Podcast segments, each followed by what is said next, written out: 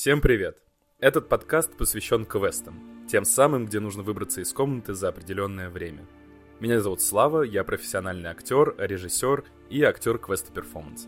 А я Катя.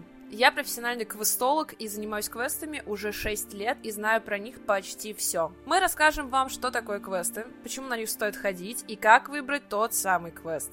А еще приоткроем завесу тайн этого загадочного вида развлечений.